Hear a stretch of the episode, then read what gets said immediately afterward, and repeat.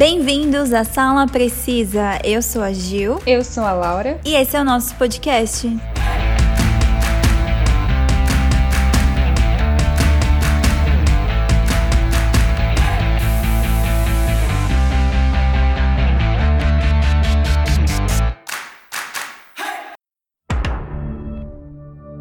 Voltamos em mais um episódio do podcast para falar de algumas novidades da nossa querida locadora vermelha. Hoje em dia já temos várias opções de streamings, né, como Disney Plus, a HBO Go, o Google Play, Amazon Prime e logo menos, né, chega pra gente aqui no Brasil o HBO Max. Mas, como todo mundo sabe, né, a Netflix dela é a mais popular aqui ainda no Brasil, né? Também acho. Aliás, a Netflix foi a pioneira em produzir conteúdo original e a sua primeira websérie foi House of Cards em 2013. Fundada em 1997, podemos dizer que a Netflix, em maio de 2018, passou a Walt Disney Company e se tornou a maior empresa de entretenimento com o maior valor de mercado no mundo. Sim, apenas 153 bilhões de dólares. É muita coisa. Meu Deus, muito.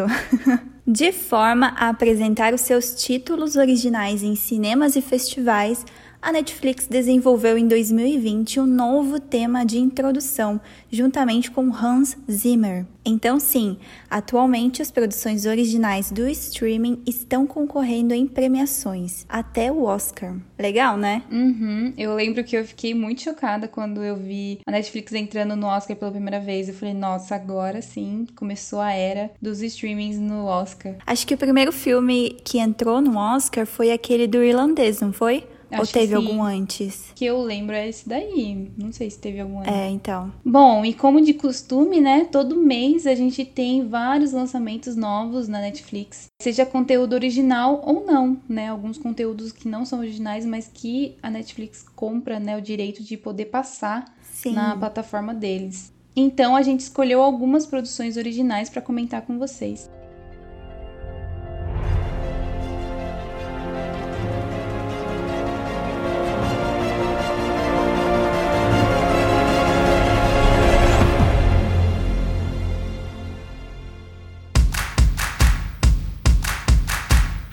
O primeiro filme que eu escolhi foi Fuja.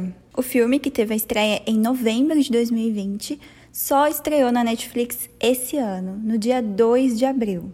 Para quem não conhece a história, fala sobre a Diane, que é interpretada pela atriz Sarah Paulson. Eu adoro os filmes que ela faz e todas as séries. Você também, Laura? Uhum. Então, a Diane, ela criou sua filha, que usa cadeira de rodas, mantendo-a totalmente isolada do mundo exterior. Mas quando a Chloe, que é interpretada pela atriz Kiera Allen, descobre os segredos sinistros da sua mãe, tudo que ela acreditava ser verdade começa a desmoronar. Então é um suspense bem interessante. Esse você assistiu, Laura? Assisti. Eu curti muito. Apesar de eu não ser muito fã desses estilos de filmes que são meio é, terror psicológico, né? Esse daí eu achei que Sim. não era tão forte assim. E eu curti. É uma história que prende atenção, né? Não sei se com uhum. você foi assim, mas foi. prendeu muito a minha atenção até o final. O final foi assim, não era algo que eu esperava, mas eu achei bem diferente. não sei se você curtiu o final. Curti. Eu achei assim, não tava tava esperando. É, então. Na verdade, eu curti e não curti, né? Porque eu queria que tivesse acontecido uma coisa, que é o. Eu acho que, tipo, todo mundo que tá assistindo o filme espera que isso aconteça, também é, né? Sim. Mas também o jeito que terminou também foi bom, sabe? E sabe o que é o interessante desse filme? Que a protagonista, a atriz que era Allen, né? Que dá a vida à personagem Chloe, ela é cadeirante na vida real. Uhum. Eu realmente eu não sabia disso. Eu também eu só não. fui saber depois. E Fuja é o seu primeiro grande papel da sua carreira. Segundo a Variety, essa é a segunda vez que Hollywood tem uma cadeirante como estrela. A primeira foi lá em 1948, quando Susan Peters estrelou o suspense The Sign of the Ram. Mesmo com os avanços e tratamentos mais humanitários, é preciso pontuar que as pessoas com deficiência ainda são consideradas minorias sociais. Quando se fala em minoria, a gente não está se referindo à quantidade, mas à falta de representatividade uhum. no espaço público, como na televisão, nas novelas, jornalismo, cinema, entre outros. Então é muito legal, né, que colocaram só em 2020,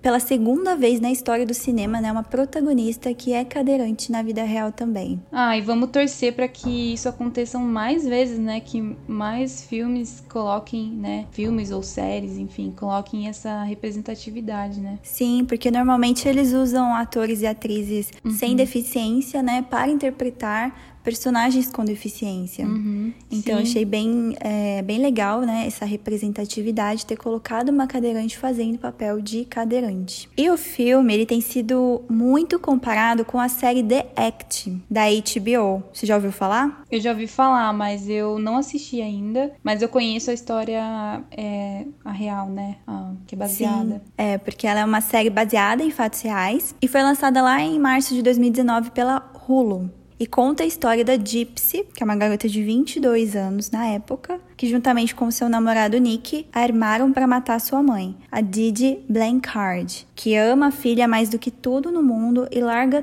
tudo para dedicar e cuidar da filha, já que ela sofre de várias doenças graves. A série não esconde, já no início, que Gypsy na verdade não tem nenhum problema de saúde e é extremamente capaz de se virar sozinha, ao contrário do que sua mãe diz. E aos poucos, a jovem passa a questionar a mãe e a si mesma sobre as suas capacidades e doenças. A gente sabe que a Didi, ela sofria de uma doença chamada de síndrome de Munchausen por procuração, que ocorre quando alguém próximo da criança, quase sempre a mãe, de forma persistente, produz de forma intencional sintomas na criança, fazendo que essa seja considerada doente ou provocando ativamente a doença, colocando-a em risco e numa situação que requeira investigação e tratamento. Às vezes, existe por parte da mãe o objetivo de obter alguma vantagem para ela, nas formas clássicas, entretanto, a atitude de simular produzir a doença não tem nenhum objetivo lógico, parecendo ser uma necessidade intrínseca ou compulsiva de assumir o papel de doente, que tem a doença que pode ser em você mesma, né? Ou na pessoa que você cuida, que aí é a doença por procuração. Comportamento é considerado como compulsivo, no sentido de que a pessoa é incapaz de abster-se dele, mesmo quando conhecedora ou advertida de seus riscos. Apesar De compulsivos, os atos são voluntários, conscientes, intencionais e premeditados. Então eu acho, né, que em Fuja a mãe pode ter essa síndrome por causa uhum. dessa comparação com a série, porque a gente vê, né, que ela mantém a filha isolada do mundo exterior e fica dando muita medicação para ela, né, como se ela tivesse várias doenças e ela não tem, é. que é o objetivo de manter a filha ali perto dela, né, da filha amar ela, da filha ficar só com ela e ter atenção só para ela. Então pode ser que não de forma explícita, é o filme mostra que talvez a mãe tenha essa síndrome. Não sei se você acha isso também, mas. Não, é, eu concordo, eu acho que sim. E ela acaba é, ficando cada vez mais pirada, né? Tipo, sim. ficar com medo da filha dela descobrir a verdade. Então, sei lá, tem hora que é meio creepy, assim, porque você vê que ela passa dos limites, sabe? Com o jeito que ela trata a filha dela e tal. Sim, ela vê que a filha dela já tá mudando de comportamento, ela já é. aumenta a dose do remédio, já dá outro remédio para a filha dormir. Uhum. Aí começa a falar para os médicos que é, é, problema do remédio, né, que foi é. alterado, que daí ela tem alucinações. Só que na verdade a filha não tem nada, ela apenas, na verdade no filme ela nem anda de cadeira de rodas, né? É o remédio que a mãe dá para ela que deixou a perna dela sem movimentos, tanto que ela tomava. Mas fica a dica aí desse suspense, terror psicológico que já está disponível na locadora vermelha. Ginny Georgia é uma série, né, original da Netflix que estreou é, esse ano, em 2021, e por muitas pessoas que estão assistindo a série, né, que já viram, estão comparando com Gilmore Girls, porque conta a história de uma mãe e de uma filha, né, e a relação explosiva entre elas. Sim. E bom, a Ginny Miller, ela tem 15 anos e às vezes ela se sente mais madura do que a sua mãe, a Georgia. É uma mãe que teve a Ginny muito nova, né? Então ela é uma mãe nova também. Ela não é assim como a gente imagina que geralmente são as mães, que já são bem mais velhas, né? Mais ou menos assim, na Sim. faixa de uns 40 anos e tal para cima. E depois de muitos anos vagando, né, pelos Estados Unidos, a Georgia, que é a mãe, né, finalmente decide se estabelecer em um lugar e a Jeannie vai aprender, né, como que é a vida normal de uma adolescente, porque desde que ela nasceu e também teve o outro irmãozinho mais novo, né, eles viviam viajando, né, a, a Georgia, que é a mãe, ela vivia casando com vários caras ou morava, né, com vários caras e tal, para conseguir sobreviver. E o que eu achei legal nessa história, é, nessa série, na verdade, é que não existe um protagonista. Tipo, a Ginny é protagonista, a Georgia também, e o filho dela mais novo, que a gente conhece um pouco da história dele, mas ele, ele tem um pouco de protagonismo, né? E é legal porque a gente vê, assim, a série através do, do arco de cada um e a relação dos três como família, né? E também a relação das duas como mãe e filha, né? E também como mãe e filha com uma idade assim não tão longe, né? Meio que próxima assim por ter por ela ter tido nova filha, né? E eu achei bem fofa assim a série. Eu achei que ia ser uma, mais uma série de adolescentes. É, drama adolescentes, assim. Eu sabia que tinha também a história da mãe dela, mas eu falei assim, meu, ah, vai ser igual a todas as outras séries, mas ela é um pouco diferente. É, tem alguns, né, alguns elementos diferentes assim na série e ela é super rapidinha de, de maratonar, apesar dos episódios serem um pouco longos, né? Não é tão rapidinho assim, né? Os episódios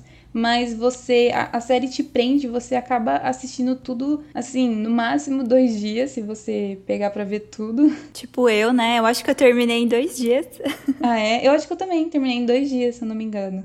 E eu curti muito, assim, o arco mais da Georgia, que é a mãe, do que da Jeannie, porque a Jeannie eu achei ela uma adolescente meio chata.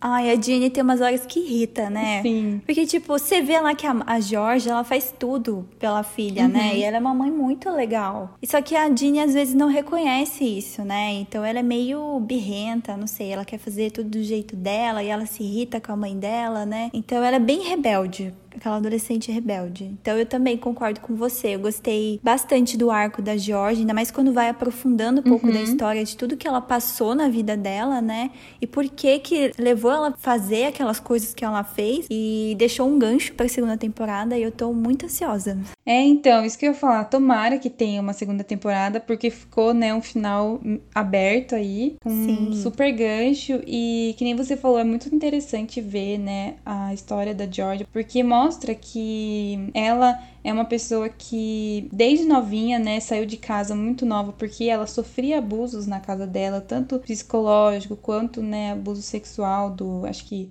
não sei se era do padrasto dela, né, se eu não me engano. É, não lembro, mas acho que sim. E ela sofreu na vida dela também, né? Depois. É, então, daí depois ela sofreu mais ainda porque ela saiu muito cedo de casa e teve que pedir ajuda para pessoas que abusavam disso, né? Dela de dar ajuda em troca de pedir alguma coisa para ela. Então, ela sofreu e ela teve que passar por tudo isso com a Jeannie pequenininha, né?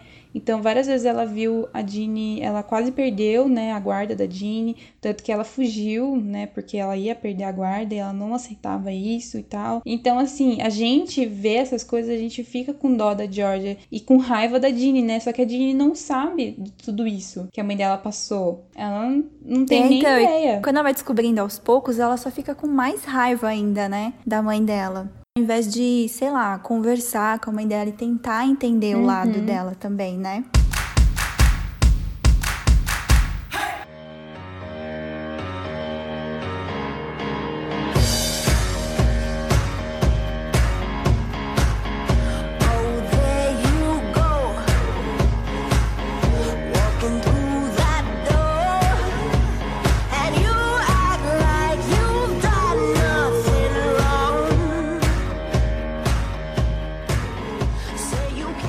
Segunda escolha foi a série Quem Matou Sarah, que estreou em 24 de março de 2021 na Netflix. A série mexicana tá dando o que falar. Tá mesmo. A trama acompanha a jornada conturbada de Alex, que foi acusado injustamente pela morte de sua irmã, a Sarah.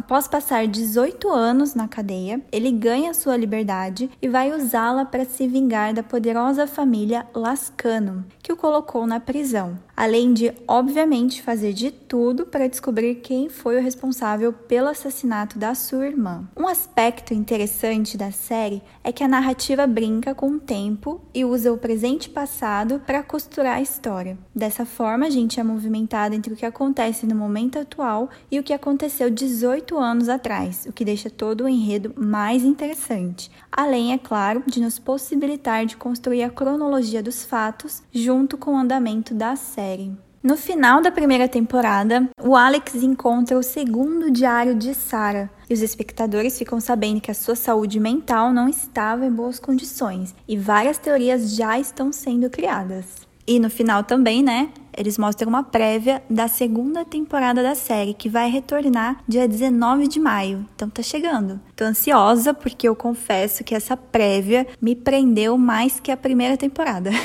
é, então, sabe o que eu ia comentar? Eu tava assistindo com a minha mãe essa série, né? A gente assistiu juntas. Uhum. E eu tava conversando com ela, eu tava falando assim que o México, essa é uma produção mexicana, né? E eles não são assim os melhores das séries latinas, sabe? Eles não são os melhores em fazer série porque eles começaram agora. Eles são bons em fazer Sim. novela, né? Em telenovela. É, eu tava falando pra minha mãe que várias das coisas que aconteceram na, no, na primeira temporada, para mim, já tava bem previsível, sabe? Ah, para mim eu não achei tanto, não. Tipo, não desconfiava quase de ninguém. Ah, e eu desconfiei. No segundo episódio, eu lembro que eu falei pra minha mãe assim, eu falei assim, ó, tal pessoa foi quem matou Sara. Aí a gente, tipo, uhum. cada vez mais vai confirmando isso, sabe? E, e tipo, uhum fica suspeita, né, de que é sim essa pessoa que eu desconfiei. E a minha mãe falou assim: nossa, ó, você tinha razão e tal. E de outra coisa também que eu falei pra ela, eu falei assim: ó, quer postar aqui não sei o que lá, não sei o que lá? Eu falei assim, porque é muito previsível algumas coisas. Então, assim, em questão de roteiro, é bom o roteiro deles, né? A história é muito boa, prende a gente a série inteira, né? A temporada inteira. Mas, assim, em questão de roteiro, eu acho que é um pouco ainda fraco, sabe? Existem séries que são nesse estilo mais investigativo, assim, que é, deixam a gente bem mais curioso e tal. Mas uma coisa que eu gostei bastante de Quem Matou Sarah é que no final é, deixa a gente é, criando teorias. E tipo assim, meu, que Sim, série. Verdade. Que série nesse nível, né? Tipo assim, simplesinha, né? Porque essa série perto de, sei lá, de WandaVision, por exemplo, ou de é, Game of Thrones, ou de Dark, essa série é bem fraquinha. E ela conseguiu prender a gente, deixar a gente criando teorias. Tipo, eu lembro que eu terminei a série e eu fui direto pra internet para ver o que, que a galera tava achando, né? Naquele aplicativo que a gente usa, que a gente já comentou, né? No nosso Insta, que a gente usa de série para marcar os episódios. E eu vi que bastante gente tava comentando teorias lá. Eu falei, nossa, olha que legal, né? Sim, tem gente que já fez vídeo falando o final explicado da série. É, então, e, e tipo, pode ser que a gente assista a continuação e não seja nada do que a gente teorizou, porque é, então. a gente sabe que latino, né? Tipo, a gente aqui no Brasil e mexicano, argentinos, gostam de um drama, né? Familiar, né? É, um drama familiar, uma briga, assim. E a galera geral se pegando, né? Entre a família. Verdade. Tanto que eu falei pra minha mãe, eu falei assim, quer apostar quanto que na segunda temporada vai ter alguma coisa que vai acontecer, assim, de mais chocante, assim, que a gente vai falar assim, nossa, não acredito que aconteceu isso, tipo, sei lá, alguém vai morrer, ou não sei, alguma coisa assim. Eu acho que alguma coisa vai acontecer, porque é estilo novela, sabe? Sim, novela mexicana. É, bem isso mesmo.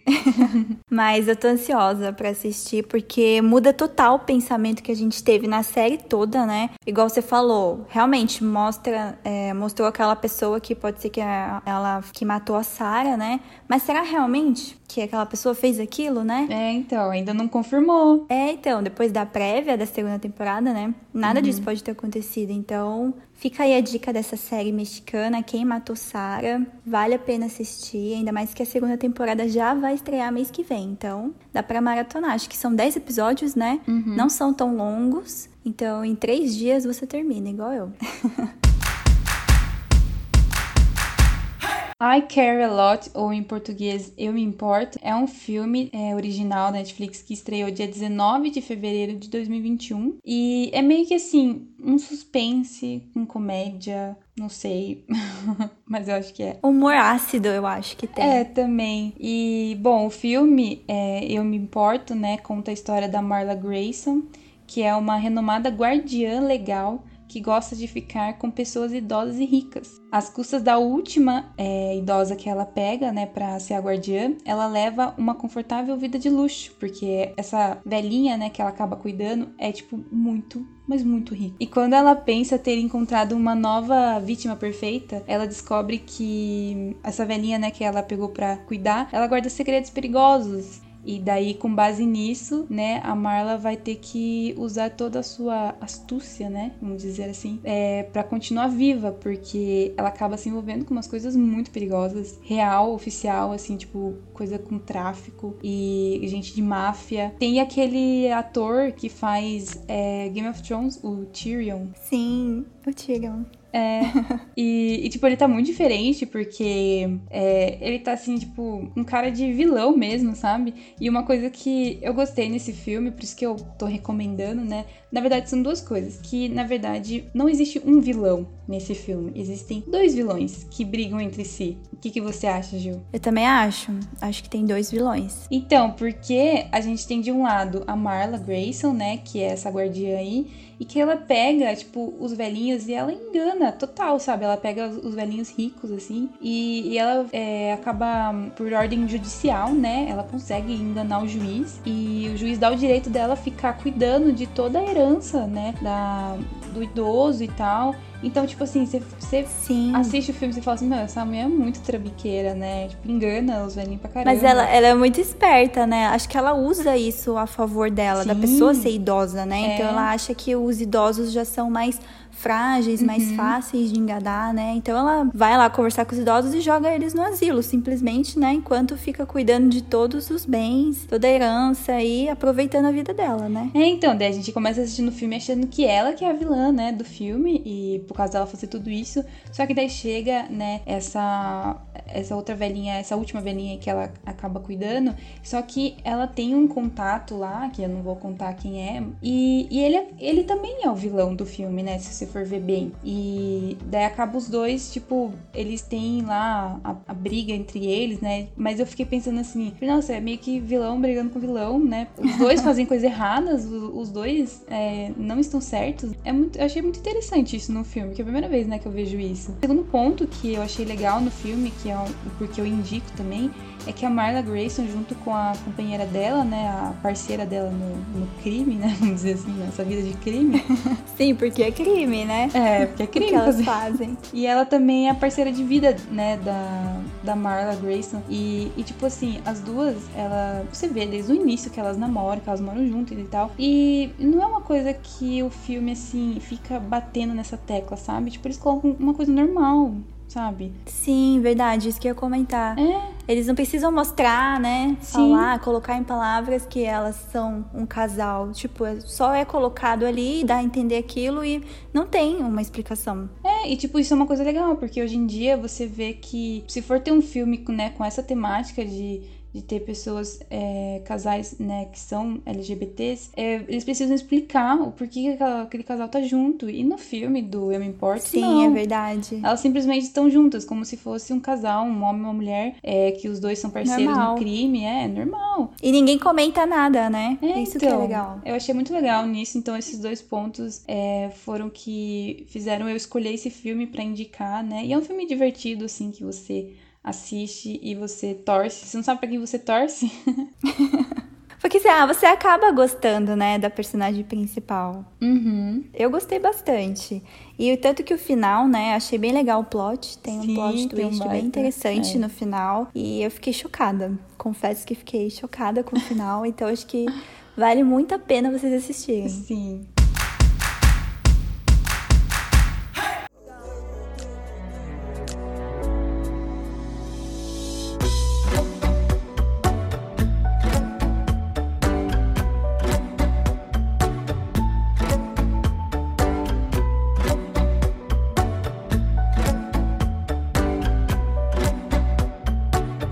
Lembra do ator Dylan O'Brien. Após o sucesso de Teen Wolf e Maze Runner, o ator volta para as telonas no filme Amor e Monstros. Não tem como não gostar dele, né? Fala sério.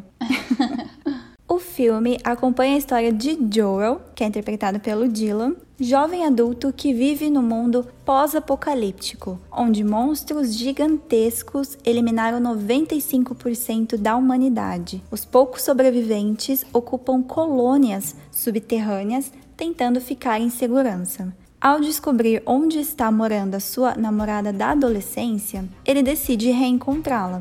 Só que isso significa passar pelo menos sete dias na superfície, fugindo de criaturas gigantes que querem matá-lo. No meio do caminho, o Joel encontra outros sobreviventes astutos, como o cachorro Boy, além do Clyde e a Minnow, que lhe ensinam tudo sobre os monstros e a natureza que os cerca na superfície algo que depois se tornará um guia de sobrevivência criado por Joel para ajudar outros grupos em suas jornadas pela Terra. O filme foi lançado pela Paramount Pictures em alguns cinemas dos Estados Unidos e em vídeo sob demanda em 16 de outubro de 2020 e foi internacionalmente lançado pela Netflix em 14 de abril de 2021. E o mais interessante é que o filme foi indicado ao Oscar desse ano na categoria de melhores efeitos visuais. Uhum. E eu super acho que merece.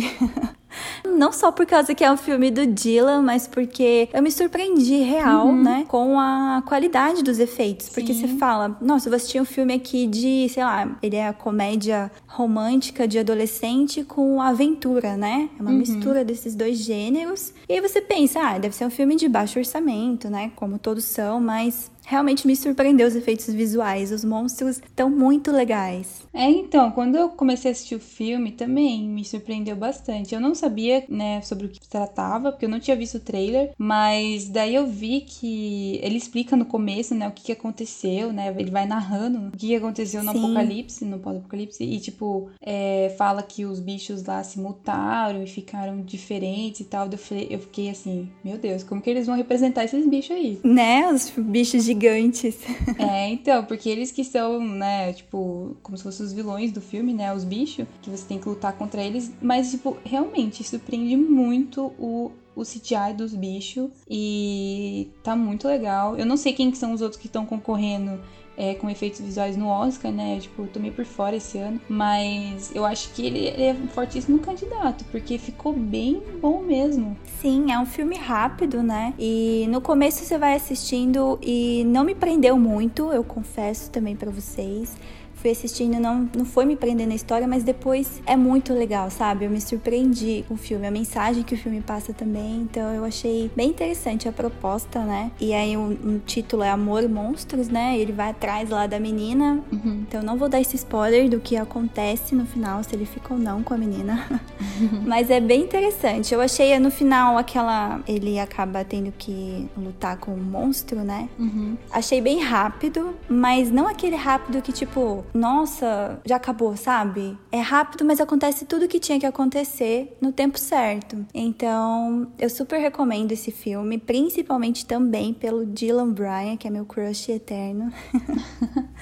O Dylan não erra nos filmes e nas séries, ele só faz coisa boa, então pode assistir que já está disponível na Netflix.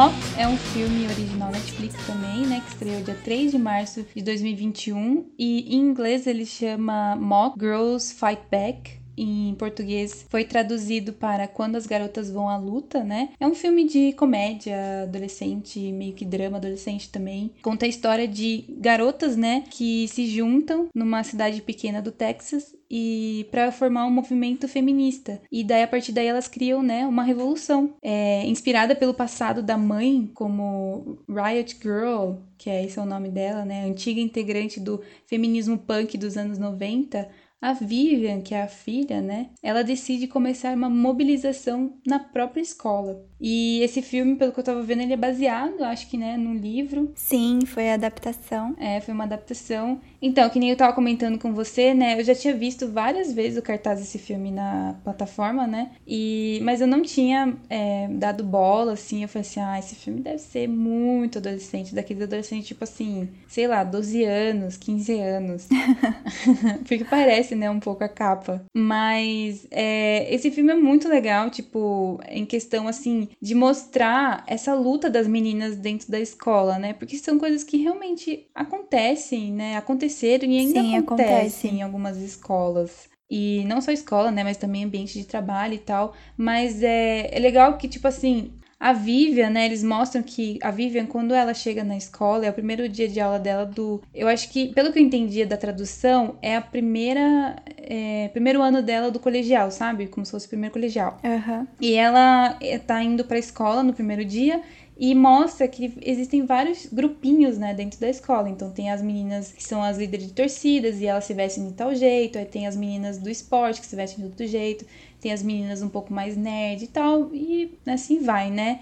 Então tem vários estilos de meninas e dentre todos esses estilos tem ela e a amiga dela, que são meio na delas, assim, que não são nem quase de nenhum, não se encaixa em nenhum estilo e tal. E daí existe como se fosse um vilão nessa história, que é um menino, né, que ele é o mais famosinho lá, que ele é o, o que joga, é o capitão do time, né? Futebol, de, né? É, ele joga futebol É o popular americano. da escola, que todo mundo quer ficar com ele, né?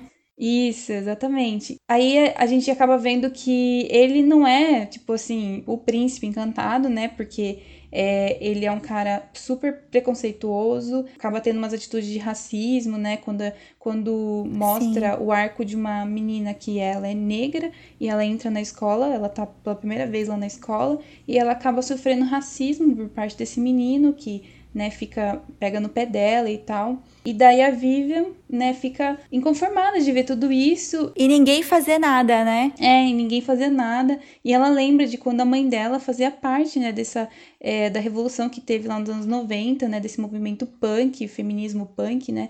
E daí ela resolve trazer isso de volta. Então, ela, de uma forma meio anônima, começa a entregar panfletos na escola, com vários recortes e tal, de coisas meio dos anos 90, assim.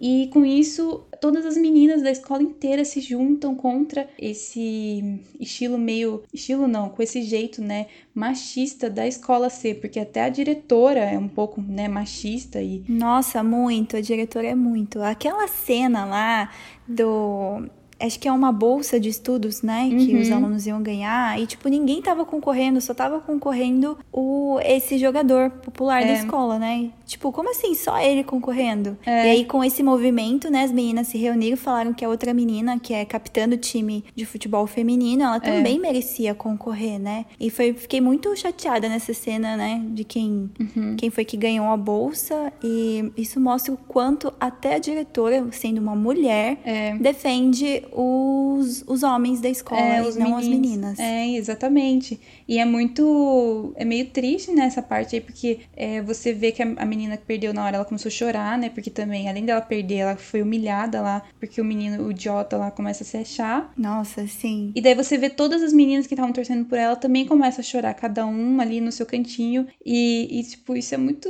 né? Meio. A gente fica meio emotiva, assim, de ver, porque é triste, né? Elas estavam tentando lutar por uma causa e tal, e tentando ajudar a menina, porque elas falam que a, essa menina que estava concorrendo, ela ganhou vários campeonatos já, e o menino lá com o futebol americano, com o time dele, nunca, eles não tinham ganhado quase nada. Eles não eram tão bons assim. É, então. Sim. Então elas se sentiram derrotadas uhum. novamente, né? Sim. Pelos homens nessa cena, então. É, então, e esse filme, é, assim, a gente quase não deu bola, né? Eu e você. A gente quase passou reto por esse filme. Mas ele é um filme super importante, né? Principalmente nos dias atuais e que tem essa representatividade feminina, né? Então é muito legal, vale muito a pena esse filme.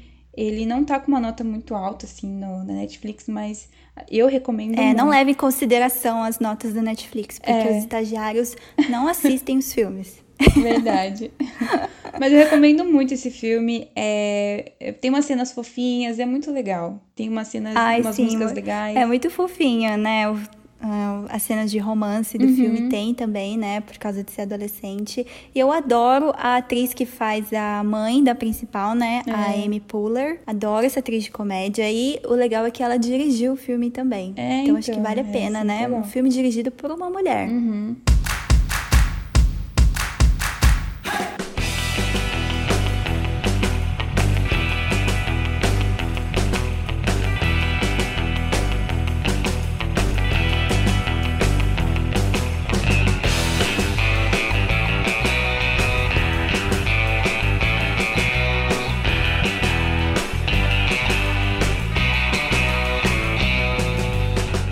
Bom, mas essas foram algumas indicações nossas da Netflix. Lembrando que tem várias outras produções originais que saíram este ano na Netflix. Vários documentários que eu cheguei a assistir, né? De teorias de conspiração, de serial killers que eu amo.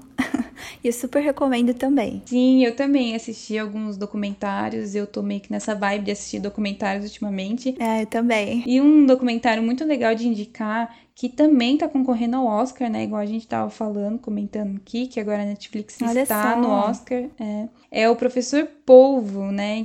Que conta a história de um cineasta, né, que desenvolve uma amizade é, muito incomum, né, com um povo em uma floresta de algas na África do Sul. E a, a partir disso ele acaba descobrindo mais sobre, né, os mistérios é, do mundo marinho, né, dos oceanos e tal. E uhum. é muito bonito visual, assim, tipo, você começa a assistir esse documentário, é, você fica com muita vontade. Não sei você, Gil, mas eu fico com muita vontade de mergulhar. É que eu não sei se você curte. Ai, eu morro de medo, tenho medo. eu tenho medo desses bichos marinhos. Gente, eu morro de medo de qualquer bichinho que aparece na praia. Imagina se eu mergulhar no negócio de algas. ah, eu curto muito, né? É, você é suspeita para falar, Laura, então não, não conta. Mas, ah, eu fico com muita vontade de mergulhar, de, tipo, terminar de assistir o documentário e falar assim, tchau, tô indo pra praia, vou lá me enfiar no meio do marzão. E, mas é legal, né, que ele tá concorrendo ao Oscar também, já ganhou, pelo que eu tava vendo, já ganhou um BAFTA é, de melhor Olha, documentário. É. Então, acho que tem grandes chances é, do, então. de levar o Oscar, viu? Uhum. E fica aí a minha indicação de Professor Polvo.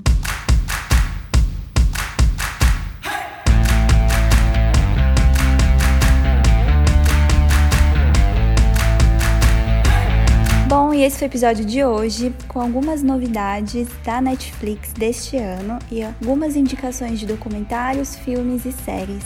Espero que vocês tenham gostado. Não deixe de nos seguir lá na nossa rede social, no nosso Instagram. Arroba Sala Precisa Podcast. Que a gente sempre tá postando conteúdo original Sala Precisa. Eu já ia falar a Netflix, né? Também indicações de playlist. Até a próxima!